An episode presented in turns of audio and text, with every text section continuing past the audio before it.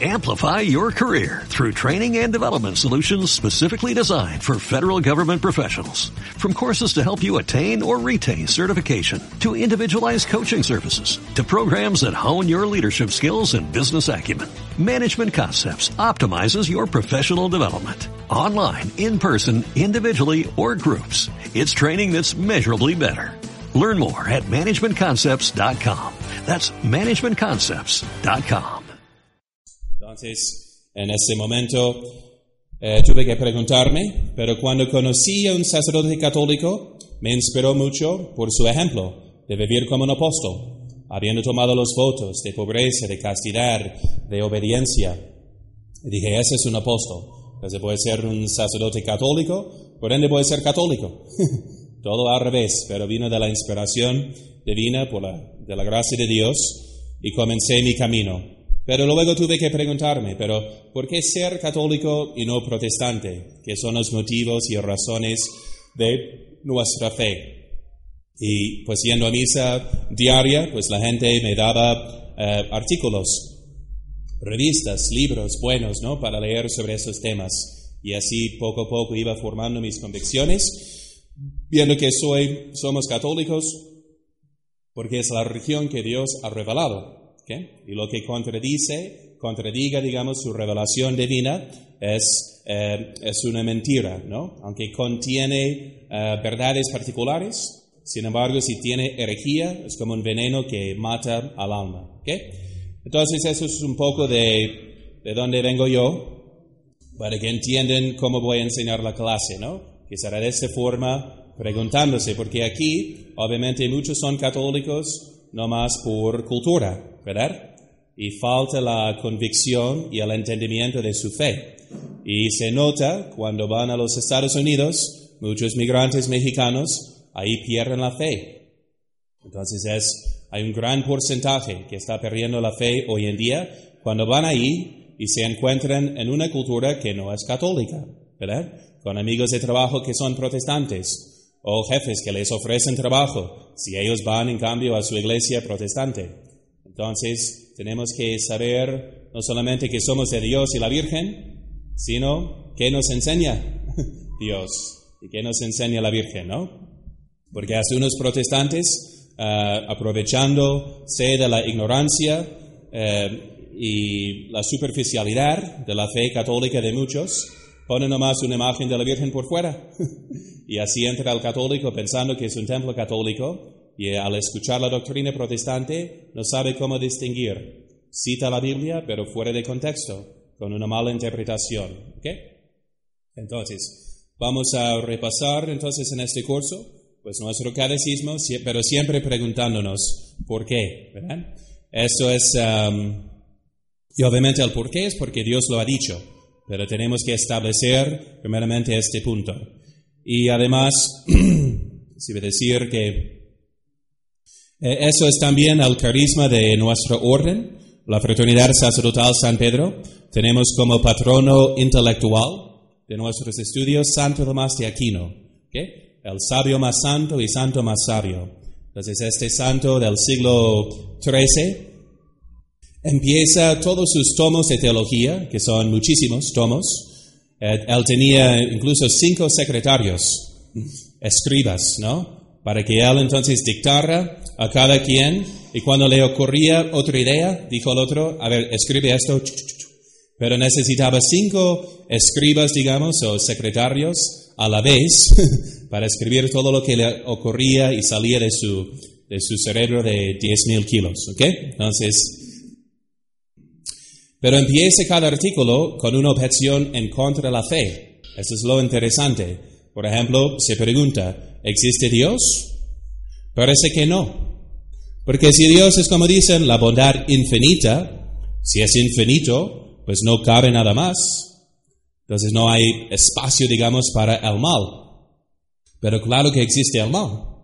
Entonces por, eso eh, parece que Dios no existe. ¿no? Qué buena objeción. El problema del mal. ¿no? Entonces, ¿por qué suceden cosas malas a la gente inocente, etcétera? Si Dios existe, si es todopoderoso e infinitamente bueno. Buena pregunta, ¿no? ¿verdad? Así empieza. y hace dos, tres más objeciones, de los materialistas, de los racionalistas, en contra de la fe católica. Y luego explica el por qué y responde a las objeciones, ¿no? Las soluciona. De hecho, un enemigo de la fe, eh, Voltaire, de la Revolución Francesa, como un genio malvado, masón, enemigo de la fe, un día le encontraron leyendo la Suma Teológica de Santo Tomás de Aquino y se preocuparon, se asustaron, ¿qué? ¿Qué estás haciendo? ¿Te vas a convertir? Dijo, no, pero es que no hay mejores objeciones en contra de la fe que las que da Santo Tomás de Aquino. Entonces no siguió leyendo las respuestas, a veces por mala voluntad, pero así estaba, así es la sabiduría de Santo Tomás de Aquino. Entonces nosotros nos dedicamos a estudiarle por siete años leer toda la suma teológica, comentarios sobre ella. Entonces fue un tiempo maravilloso eh, por el cual estoy sumamente agradecido, ¿no? Estudié yo además cuatro años de, en la Universidad de Filosofía y Teología antes de los siete años en el seminario, ¿no? Para darles confianza. Okay. Espero que sí. Bueno, entonces, pero vamos a seguir un discípulo fielísimo de Santo Tomás de Aquino, de la misma orden de predicadores de los dominicos, que es el padre Antonio Royo Marín. Y tiene un libro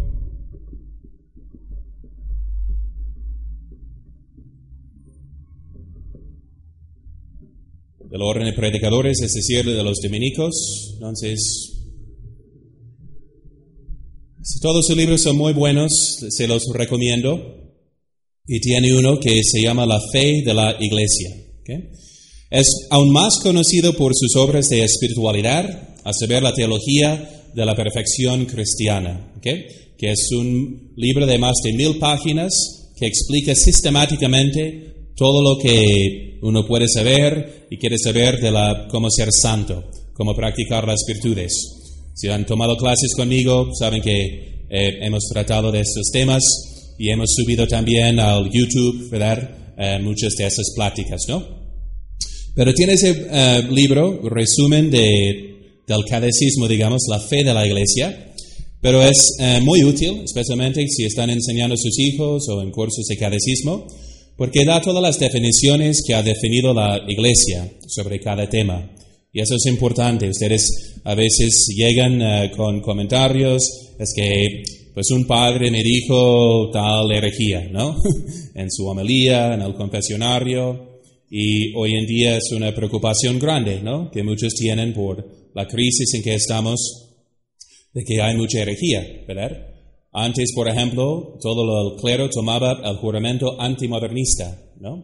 Porque el modernismo, siendo el, el resumen o síntesis de todas las herejías, entonces nació como una herejía dentro de la iglesia, entonces era difícil de saber, tú eres sacerdote católico, de puesto, de oficio, pero ¿crees en la fe católica o también crees en las, los errores de los, de los modernistas? Les dije por analogía en el tiempo de, por ejemplo, de la crisis ariana, entonces por la influencia del imperio, eh, Constantinopla, así tal vez la mayoría de obispos y sacerdotes en sus oficios, en diócesis, etcétera, ¿no? Eh, eran herejes arianos, porque el Papa no podía quitarlos por la, el poder del imperio que se imponía ¿no? a las iglesias. Entonces, pero imagínense la confusión para los fieles que acudían a su templo para encontrar al Padre y no sabían si era católico o no. Por eso las conclusiones al fin de las oraciones, per Dominum nostrum Iesum Christum filium tuum, por nuestro Señor Jesucristo, tu Hijo, que contigo vive y reina en unidad del Espíritu Santo, un solo Dios por todos los siglos de los siglos, ¿no? Estas conclusiones eran en parte para um, distinguir los buenos de los malos, porque el hereje arriano que no creía en la divinidad de Cristo no iba a decir que Jesucristo es un solo, un solo Dios, ¿verdad? Es una de las tres personas divinas de un solo Dios, ¿ok? Entonces, esa es la importancia de saber su fe y basarla en lo que nos dice la iglesia. Vamos a ver hoy, ojalá, pues un poco de qué es la definición de la fe. Pero um, para que no piensen que son mis opiniones, ¿verdad? O las opiniones del tal autor, un buen autor católico, como San Pablo, dice, he transmitido lo que he recibido. Y si un ángel del cielo les anunciare un evangelio distinto de lo que habéis recibido de mí, sea anatema. Así que los, a los ángeles sean excomulgados si intentan cambiar la fe. Dice, o un apóstol también. Entonces los apóstoles, sus sucesores, los papas, por ejemplo, no pueden cambiar la fe, ni un ángel del cielo, siempre es la misma. Por eso es importante que sabemos qué es la criteria para saber que es ah, infalible de nuestra fe, la certeza de la fe. ¿Ok? Bien, empecemos entonces simplemente siguiendo a nuestro autor con la definición de la fe. Y siempre empieza con una definición general, que la fe, en el sentido coloquial, como viene de latín, fido fidere, si se quedan para la clase de latín van a entender también las referencias, o del griego pistis, entonces uh, se traduce como fiar o confiar, fiarse, o luego el adjetivo fidus, fiel. ¿okay? Entonces, la fides, entonces como fe, quiere decir fidelidad o confianza.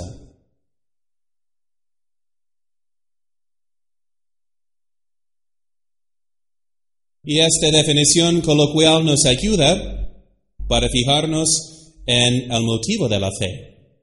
Entonces tenemos fe porque confiamos en la persona que nos está hablando, ¿verdad? Y por ende, tomamos por seguro lo que nos dice, ¿verdad? Entonces, em, esto es importante. Entonces, dice, es una, lo define entonces en el significado real, la fe en general, como no es otra cosa que una persuasión o asentimiento firme a las palabras o promesas de otro, fundado en su autoridad o veracidad. ¿Okay?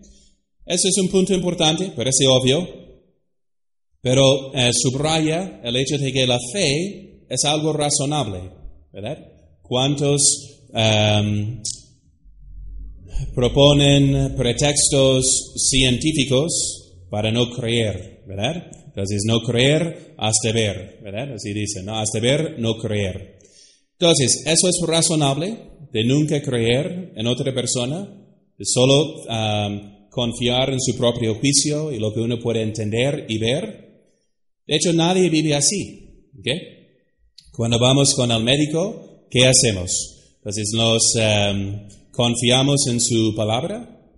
¿O regresamos a la casa y leemos libros y libros y libros de biología y medicina hasta que confirmemos que es cierto lo que dice? No, todos confiamos. Si es una persona de confianza que recomienda un amigo, tiene una buena práctica, tiene muchos años, es católico, es practicante, ¿okay? entonces nos, eh, nos da la confianza. ¿okay? Igual con el mecánico, igual con cualquier... Generalmente creemos en las personas si no hay un motivo de dudar, ¿no?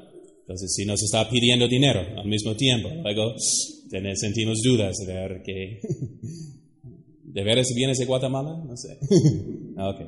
Entonces, a ver, nómbrame una, la calle principal en tal ciudad. ya con el mapa Google, entonces se puede sacar, ¿de dónde vienes exactamente? Ok, bien. Ok, entonces, em, ¿y en quiénes confiamos primeramente?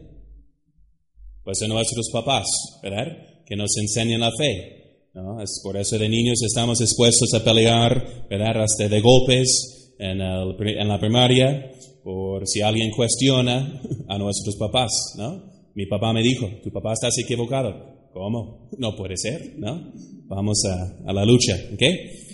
Pero obviamente toda esta fe humana no es tal cual infalible, ¿ok? Entonces, ¿por qué? Por ser una fuente humana, de personas humanas, entonces pueden equivocarse. Por eso buscamos los que tienen sus credenciales de haber estudiado, etcétera, ¿ok? Bien. ¿Preguntas? Eso es simplemente la fe humana, la fe en el sentido general. Bien, ahora vamos entonces a lo que es la fe divina. Obviamente tenemos la definición de San Pablo, pero vamos a ver que no es una definición técnica, pero es, es más bien para animar a la gente en cuanto al fin o al propósito, la meta de nuestra fe. Y dice que la fe es la garantía de lo que se espera, la prueba de las cosas que no se ven.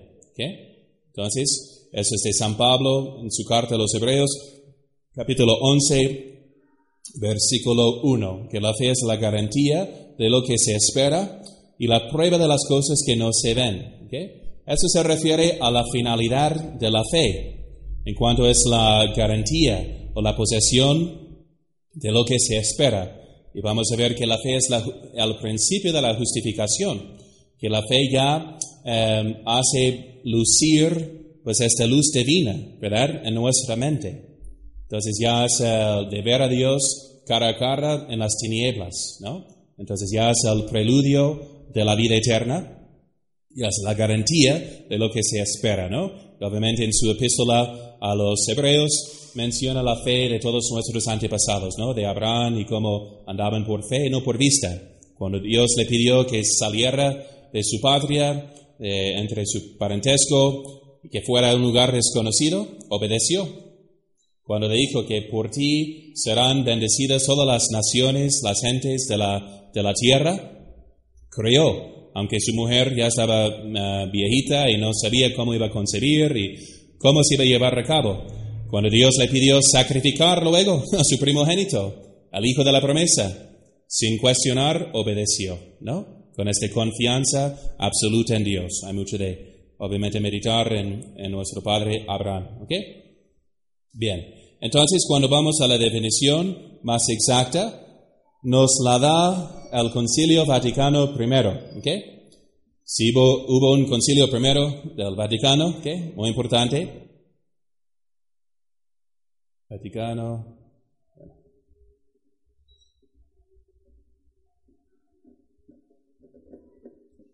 Muy importante porque creo que de los concilios que nos dieron más definiciones sobre nuestra fe son el concilio de Trento y el primer concilio vaticano. ¿Por qué nos dieron más definiciones de nuestra fe? Generalmente se convoca un concilio para responder a los errores. Es para definir la fe en contra los errores de los, eh, de los herejes. Entonces, Lutero y Calvino cuestionaron todos los fundamentos de la fe. Por eso el Concilio de Trento tuvo que definir pues qué es um, qué son los sacramentos, qué es la regla de la fe, las sagradas escrituras, la sagrada tradición, quién es la Virgen María, etcétera, etcétera. Nos dieron un montón de definiciones de la fe, porque los protestantes cuestionaron casi todos los artículos de la fe. Luego, eh, ¿qué fue la herejía entonces en tiempos del Concilio Vaticano I? Estamos hablando del siglo XIX.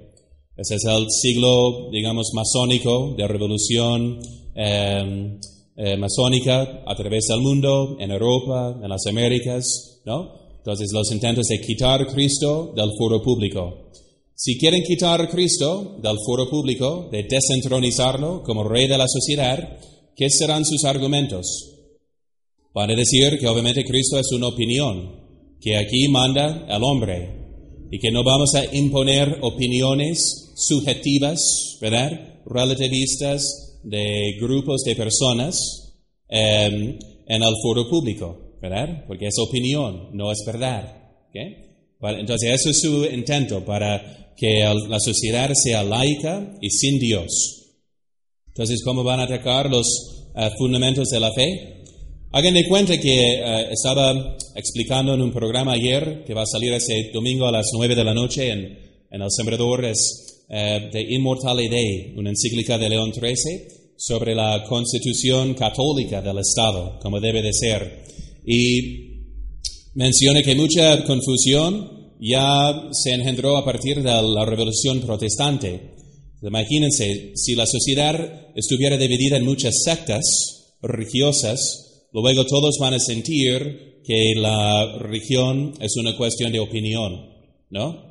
Y van a evitar tratar de opiniones así muy fuertes en el foro público. Se lo digo como gringo ¿eh? de los Estados Unidos. Mi abuela, entonces, eh, protestante, eh, de parte de mi mamá, decía que nunca hables de la religión ni de la política si hay gente presente. ¿No? Entonces, si hay otras personas, evitamos el tema de la religión porque eso nomás divide y causa muchas discusiones. ¿okay? A diferencia de una cultura católica, donde compartimos la misma fe en el foro público, con procesiones, con...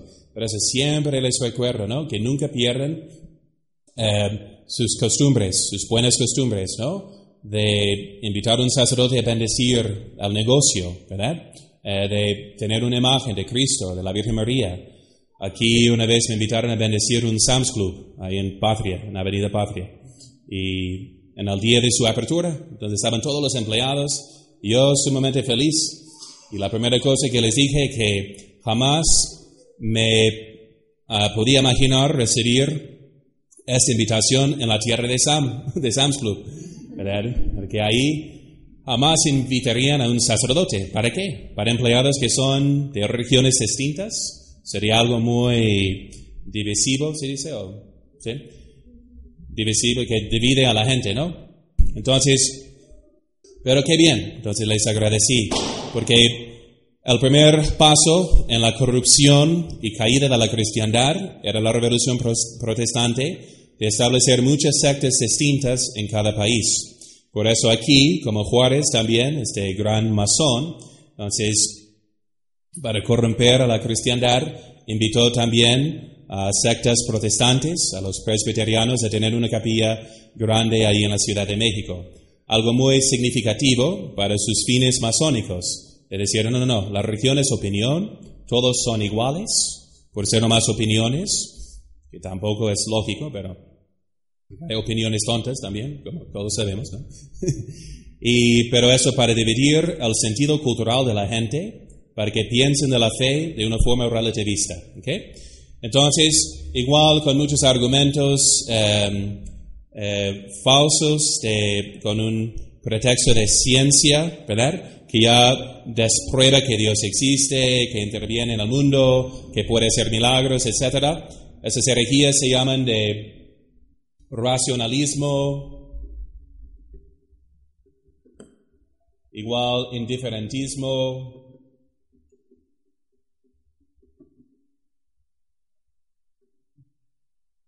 ateísmo, materialismo, esos ismos de que niegan que Dios existe, que puede actuar en el mundo. Es lo que eran los errores comunes en el siglo XIX, cuando se convocó al primer Concilio Vaticano para condenar esos errores. ¿Okay? Entonces, ¿qué dijo el Concilio Vaticano I en respuesta?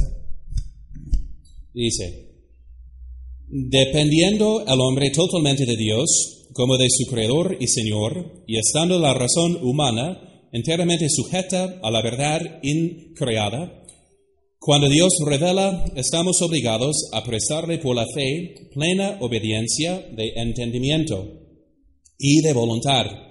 Ahora bien, esta fe, que es el principio de la humana, salvación, la Iglesia Católica profesa que es una virtud sobrenatural por la que, con la inspiración y ayuda de la gracia de Dios, creemos ser verdadero lo que por Él ha sido revelado no por la intrínseca verdad de las cosas, percibida por la luz natural de la razón, sino por la autoridad del mismo Dios que revela, el cual no puede engañarse ni engañarnos.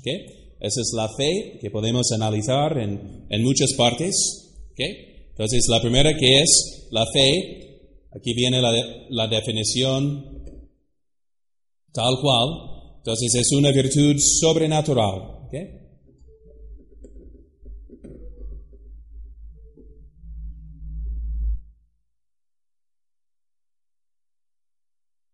¿Qué quiere decir pues, ser una virtud sobrenatural?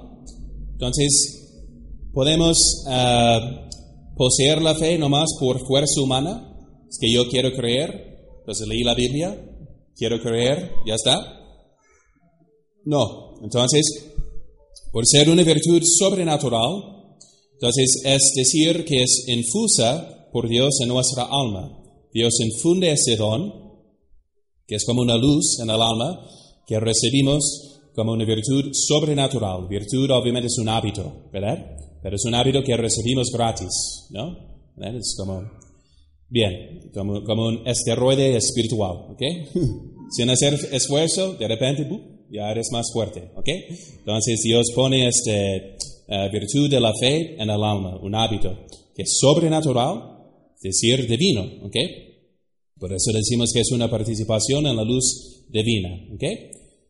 Eh, por la que con la inspiración, bueno, y una anécdota, recuerdo de una señora eh, que vivía en el pueblo donde estaba la universidad, eh, a donde asistí por tres años y entonces era una universidad muy piadosa que hacía muchas misiones hasta en el pueblo, pero un pueblo muy decaído, ¿verdad? de, la economía cayó porque ya no hubo industria de, de acero. Entonces, eh, mucha, mucho crimen, muchas drogas y mucha gente sin fe. Pero me acuerdo que una señora, viendo la fe de tantos jóvenes, tan animados y entusiasmados, le nos dijo, me gustaría tener la fe que ustedes tienen, pero no creo. pero le gustaría tener la fe, ¿no? Entonces sentía la atracción hacia ella, pero no la tenía simplemente por la atracción. ¿okay? Entonces vamos a ver entonces que no es una eh, es un don de Dios, ¿ok? Por la que con la inspiración y ayuda de la gracia de Dios, ¿ok? Virtud sobrenatural, con la, vamos a poner, ayuda de Dios, al auxilio divino,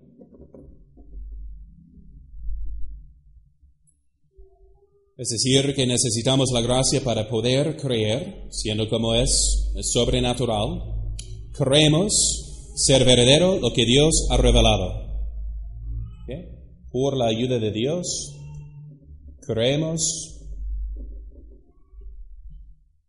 Y aquí vamos a ver qué es creer, ¿ok? Regresando a la definición eh, de tener esta eh, confianza, ¿verdad? En el que nos está revelando, ¿ok? Entonces no es uh, igual a la ciencia, porque no vamos a ver la verdad intrínseca de las cosas, ¿ok? ser verdadero lo que Dios ha revelado.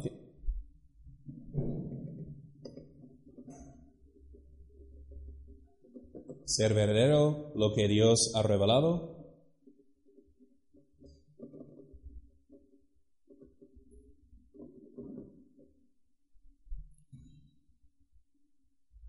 no por la intrínseca verdad de las cosas percibidas por la luz natural de la razón, sino por la autoridad del Dios que revela.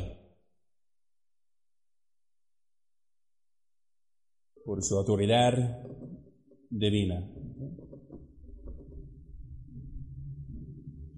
Al cual no puede engañarse ni engañarnos. Entonces vamos a poner simplemente infalible. Ok, entonces de de ser verdadero, que creemos, pero con una certeza absoluta, vamos a ver. ¿Qué? Porque ¿quién está?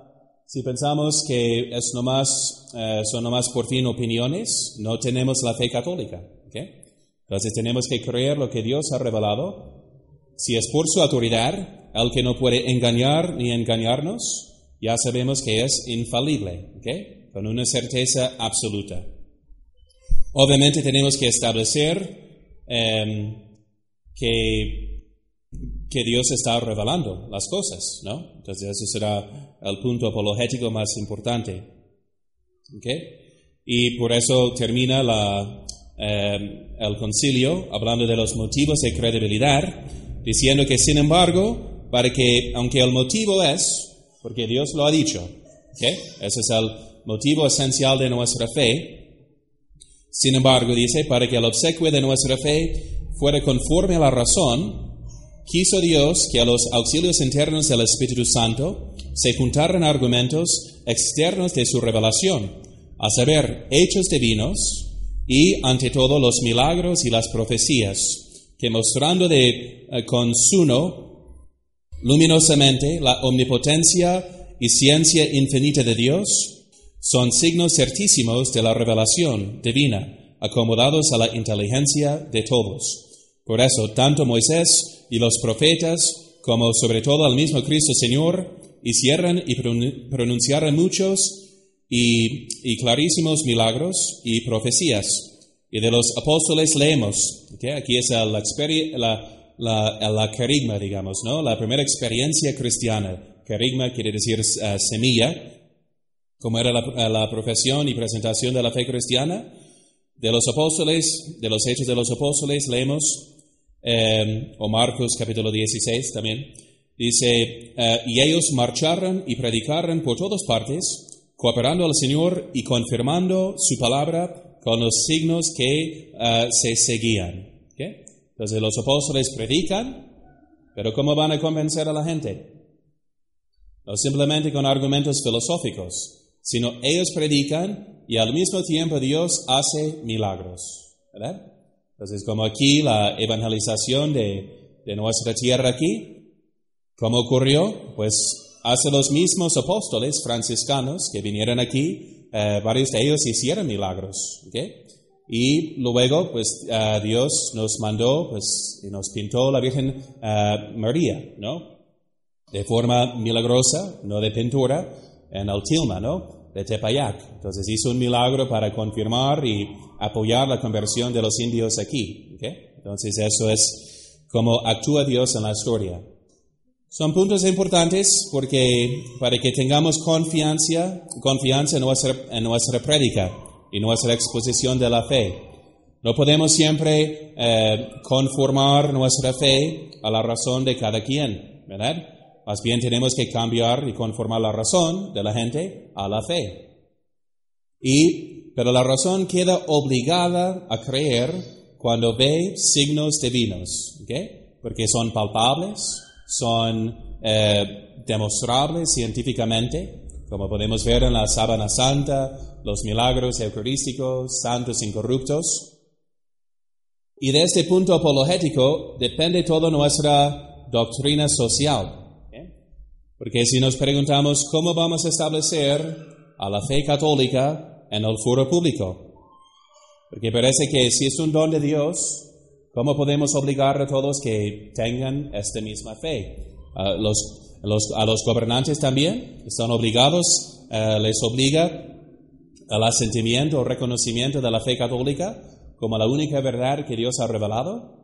Si no sabemos los motivos de, uh, de credibilidad, estos preámbulos de la fe, milagros y profecías, parece que estamos nomás tercamente insistiendo en imponer nuestras opiniones en el foro público, ¿verdad?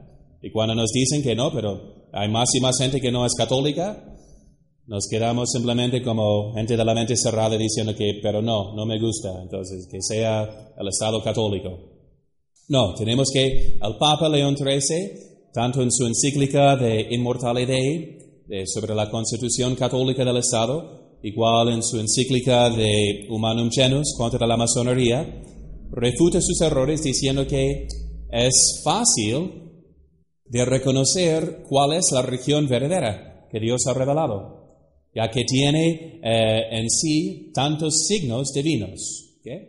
Y si comparamos nuestra fe con la fe de los protestantes, por ejemplo, claro que hay ministros y gente protestante muy sincera, muy entregada, ¿verdad? que trabaja por el Señor, que llevan vidas rectas y honestas, pero que hacen milagros, ¿verdad? Como un San Francisco de Asís, como un San eh, Vicente Ferrer, que resucitaba gente, gente, gente de, de, entre los muertos, ¿no? Como San Padre Pío, que tenía los estigmas del Señor, que podía leer los pensamientos de la gente en la confesión. Imagínense, ustedes lo tienen fácil. Yo les hago unas cuantas preguntas, pero imagínense si sabía cuántas veces realmente lo hiciste. ¿eh? ¿Ok? Entonces, que podía estar en dos lugares al mismo tiempo. Que curó un señor que no tenía uh, pupilas en sus ojos, era invidente por causas físicas. Le curó y sin haber recuperado las pupilas ya podía ver. ¿No? Es un milagro. Los científicos quedaron atónitos de que cómo es posible. Posible por la, el poder divino. ¿okay? Entonces, que sepan, que estudien, especialmente que enseñen a sus hijos ejemplos de milagros y profecías. Así, si leen el Antiguo Testamento, pueden ver las prefiguras y las profecías que se cumplen luego en Cristo.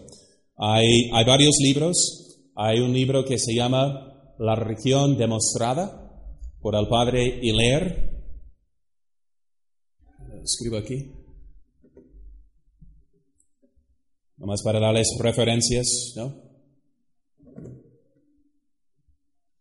Cualquier libro de apologética trata de estos temas, ¿no? Pero la, la religión demostrada,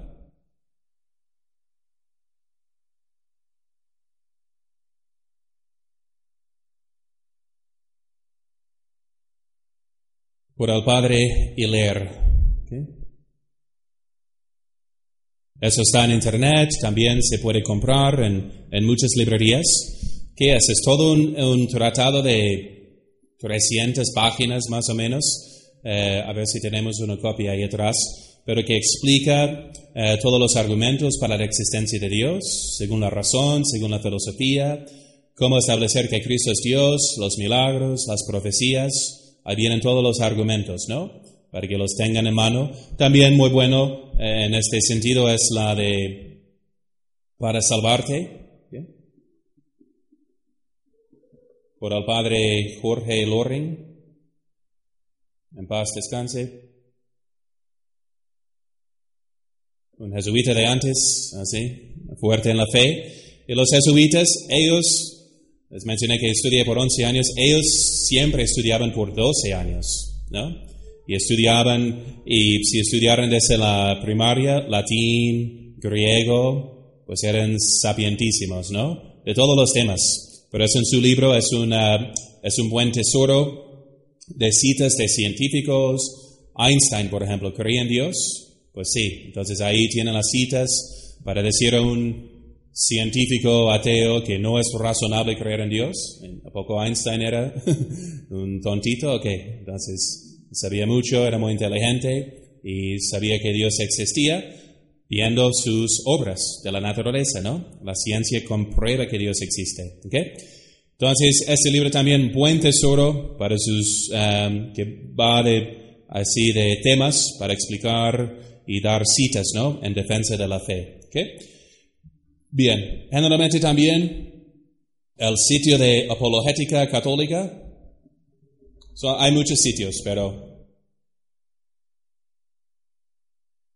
.org.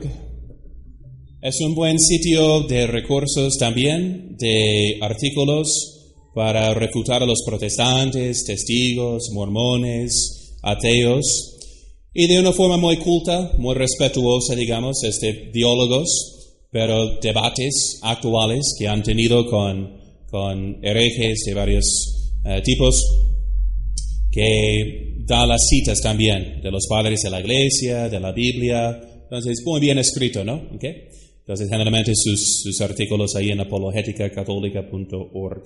Ok, ¿cómo vamos de tiempo? Pero digo, eso es el punto importante, saber los motivos de credibilidad. ¿okay? Bien, em, ok. Luego, eh, Santo Tomás nos habla de, de el acto de la fe, la fe divina como acto, diciendo que por lo mismo la fe como acto puede definirse de una manera más explícita. Es el asentimiento sobrenatural por el que la mente, bajo, bajo el imperio de la voluntad y el influjo de la gracia, se adhiere firmemente a las verdades reveladas por la autoridad de Dios revelante. ¿Qué es la lección de sacar de esta definición? Que el acto de la fe incluye también un acto de la voluntad. ¿No? ¿Y por qué? Porque la razón no ve la verdad intrínseca de las cosas. Tomemos, por ejemplo, el discurso de, eh, eucarístico de nuestro Señor en Juan capítulo 6 donde dice, yo soy el pan de vida que ha bajado del cielo. Entonces, que mi carne es verdadera comida y mi sangre verdadera bebida. Había revelado una verdad que la razón no puede percibir. ¿Cómo? Y por eso dijeron, ¿cómo puede este darnos su carne a comer? Pero es imposible físicamente. ¿Cómo?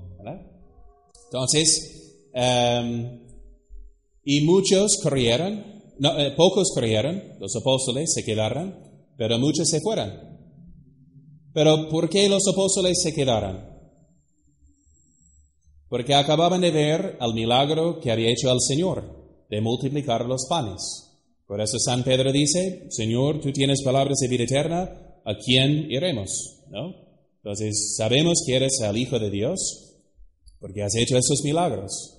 Entonces, Dios no confirma, ¿verdad? Como cuando están discutiendo sobre la identidad de, de nuestro Señor, pues nos dicen, pero Dios no hace milagros por un endemoniado, por un engañador. Si es falso, ¿cómo hace las obras que hace? ¿Verdad?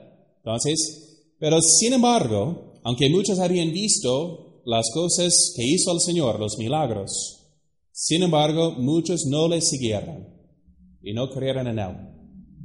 No faltaba motivo razonable, pero ¿qué faltaba? El acto de la voluntad. ¿Qué?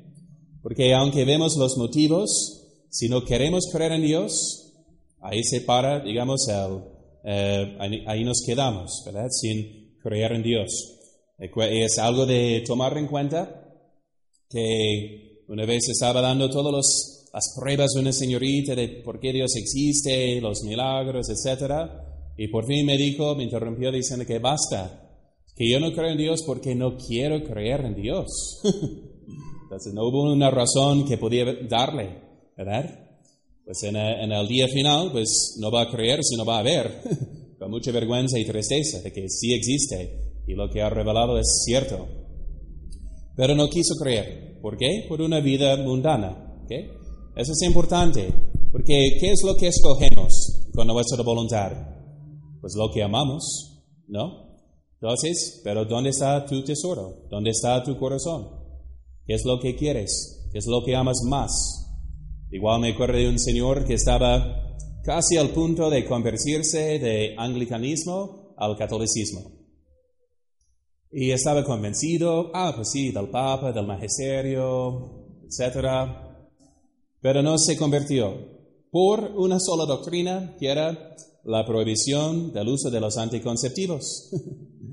por eso le, tocaba su vida práctica. Es decir, entonces, que tendré que tener más hijos ah, o de contenerme más, de más tiempo si hay causa justa de esperar para tener otro hijo uh, eso afecta a mis deseos más fuertes. Entonces, no quiero creer todavía, ¿no? En las verdades de la fe. Es importante, por ende. Entonces, si fueres al chamuco, no digo que eres chamuco, pero si fueres chamuco, entonces, ¿qué harías para, o si fueres un secuaz del chamuco, ¿qué hacen? ¿Qué está pasando ahora en México en cuanto a la persecución? Hace menos de 100 años, hicieron todo el esfuerzo, bueno, pues, desde Juárez, digamos, de robar a la iglesia, de perseguir a la iglesia, de matar a los ministros, una revolución tan sangriente. ¿Y para qué? ¿Por qué no siguen haciendo eso? ¿A poco ganamos nosotros, los católicos, la guerra? No, ellos se quedaron con el poder que querían, que para poder dirigir las escuelas, las instituciones públicas, y los medios de comunicación. Si tienen esto bajo su poder, esas, son armas mil veces más eficaces que una pistola. Porque ¿qué pasó cuando nos persiguieron? Unos perdieron la fe, pero muchos profesaron su fe de forma heroica, de modo que han inspirado a futuras generaciones, de modo que todavía llegan de los pueblos y de, de aquí también pues centenares de seminaristas cada año. Y solo aquí.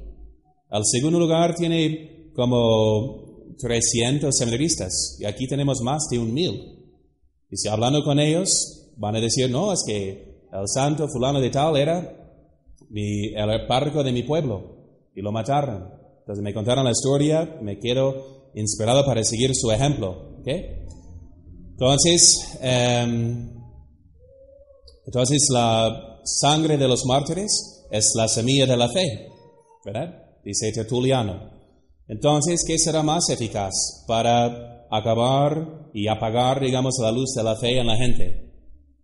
Pueden dar argumentos falsos, ¿ok? Como dan en las escuelas públicas, ¿no? Si usted, muchos tienen y transmiten esa doctrina falsa, masónica, para corromper a la fe. Mentiras, ¿no? Leyendas negras sobre la iglesia, o nomás mencionar abusos que ocurrieron y nunca todo el bien que nos hicieron para evangelizar y establecer nuestro país, argumentos eh, falsos de la eh, supuesta ciencia que contradice la fe, ¿no? Entonces, uno me decía que tuvieran que ver la película del padre Amorto o, Amaro, entonces algo así. En la escuela pública. También una película más para dar la impresión que cada cura es un pedrastre, que es malo, que no es de confianza. Um, o profesores que reclutan para, para, para lesbianismo, para homosexualidad ya en la edad de adolescencia, de mucha curiosidad, les van invitando a tener experiencias, hasta con los profesores mismos, ¿no?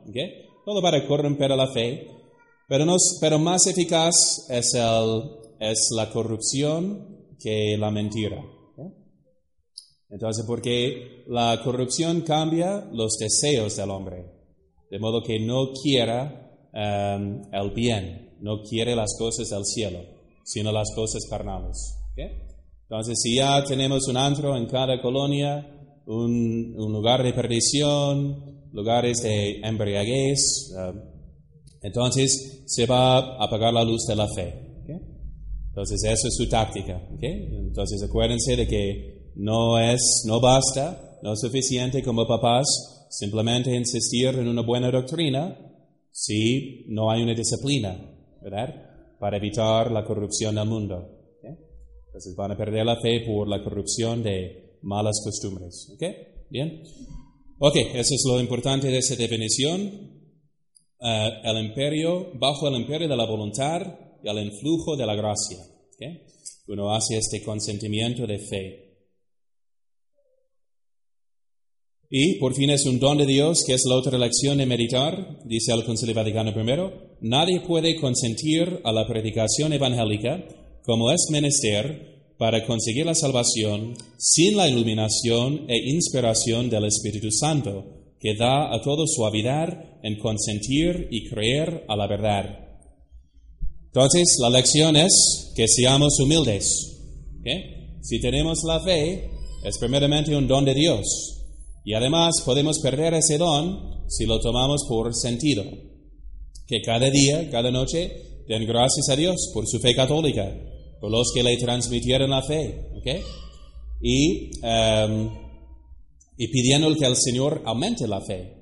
Eso vamos a ver en Vidas de los Santos. Hay una, un capítulo también de cómo crecemos en la fe. Y vamos a ver la fe de los santos, llega a su culmen después de haber pasado por muchas pruebas y noches oscuras, cuando no podían creer, ¿verdad? Eh, o, cuando no sentían ningún consuelo en su creencia. Todo parecía en contra. Santa Teresita, citaron ustedes, recordarán de Madre Teresa, ¿no? Pusieron unas citas en los medios diciendo que, ah, no, era medio atea. Mira, en sus cartas habla de, ah, no sé si existe Dios o... Pero creo en contra de toda la incredulidad. Pero eso pasa en los santos. Sufren muchos, eh, ataques en, muchos ataques en contra de la fe y tienen que creer sin entender. ¿okay? Nosotros dependemos mucho de la razón, de lo que sabemos, entendemos, sentimos. Pero ¿qué tal si Dios quitara todos esos motivos naturales y nos dejara nomás con el, el puro motivo de porque tú lo has dicho? Así San Vicente de Paulo andaba con el credo escrito sobre su eh, camisa, bajo su sotana, para que en esos momentos, cuando pensaba, estoy dudando de la fe, espero que no, sí creo en contra de todas las, eh, las tentaciones de no creer, y así tocaba su, su pecho para decir a Dios, sí creo, profeso esta fe, ¿ok? Pero esa es nuestra fe, ¿ok? Em, vamos a seguir con este tema, ¿verdad? Viendo de dónde viene nuestra fe, ¿okay? son, son cosas importantes para que entendamos porque somos católicos y para que defendamos nuestra fe hasta la muerte, porque sin la fe es imposible agradar a Dios. ¿okay? Hay muchos ataques en contra de la fe, como les cité al principio, Benedicto XIV nos dijo al Papa, que eh, la mayoría de las almas condenadas se condenan por ignorancia de la fe, una ignorancia vencible de los misterios que uno tiene que saber y creer para ser salvo. ¿ok? Y de perseverar en la fe hasta la muerte y de predicar la fe no como una opinión, sino como la verdad que lo es. ¿ok? Por eso las, los cristeros no gritaron, viva mi opinión personal, viva la libertad de expresarse como uno quiera. No, decían, viva Cristo Rey. No podían aceptar una, for- una forma de gobierno que rechaza a Cristo como Rey. No porque es mi opinión, sino porque es la verdad que Dios ha revelado. Como dice el apóstol, presentando nuestra fe cristiana, lo que hemos visto con nuestros ojos, lo que hemos oído, lo que nuestras manos han palpado, os anunciamos, ¿no? No una filosofía, sino el verbo, el logos, la filosofía misma, la sabiduría infinita, eterna, se ha hecho carne y habitó entre nosotros. Que ese es el motivo de nuestra fe. ¿Bien? ¿Qué? ¿Preguntas? Interesante, ¿no entendieron nada o entendieron todo? ¿Soy el mejor o el peor profesor? No sé todavía, pero... ¿Ninguna pregunta?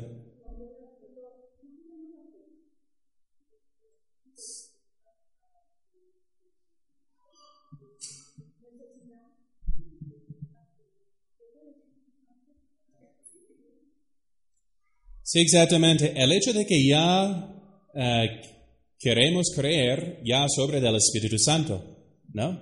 Es por la gracia de Dios somos lo que somos. Vamos a ver definiciones en contra de los pelagianos que tenían ese concepto. Dios propone, yo acepto, nomás con mi libre albedrío.